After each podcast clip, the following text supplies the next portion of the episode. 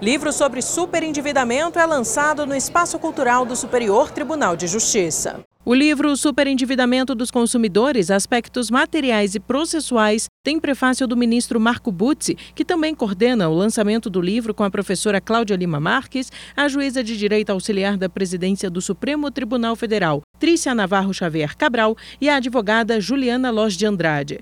Para o ministro Marco Buzzi, o livro vai contribuir também para auxiliar na reeducação do consumidor. O consumidor nosso deve continuar consumindo, é óbvio, isso é muito bom, mas deve ser também reeducado. E por incrível que pareça, eu pelo menos estou achando, talvez seja uma visão ingênua minha, mas eu estou achando que até as instituições financeiras estão tratando de reeducar o consumidor. Isso está acontecendo. Então esse evento de hoje tem por meta principal essa questão da mudança de mentalidade e tratando sem condenar a aquisição dos bens, ou seja, o consumo dos bens, mas tentando sempre alertar para a questão do superendividamento. A obra reúne 70 autores, especialistas em diversas áreas, ministros do STJ e STF. A concretização dessa iniciativa surgiu a partir do propósito de registrar valiosas contribuições obtidas dos trabalhos realizados no seminário acadêmico, que teve o mesmo nome do livro, realizado em Brasília no dia 30 de novembro de 2022, no auditório do Superior Tribunal de Justiça.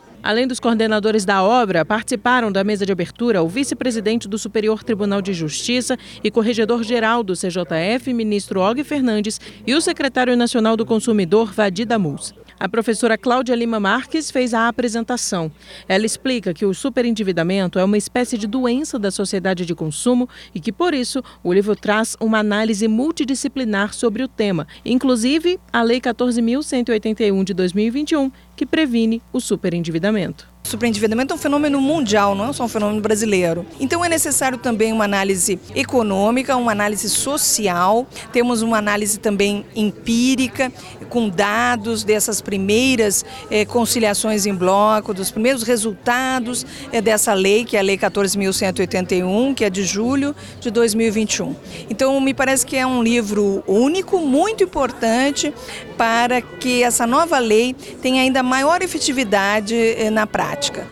Do Superior Tribunal de Justiça, Samanta Peçanha.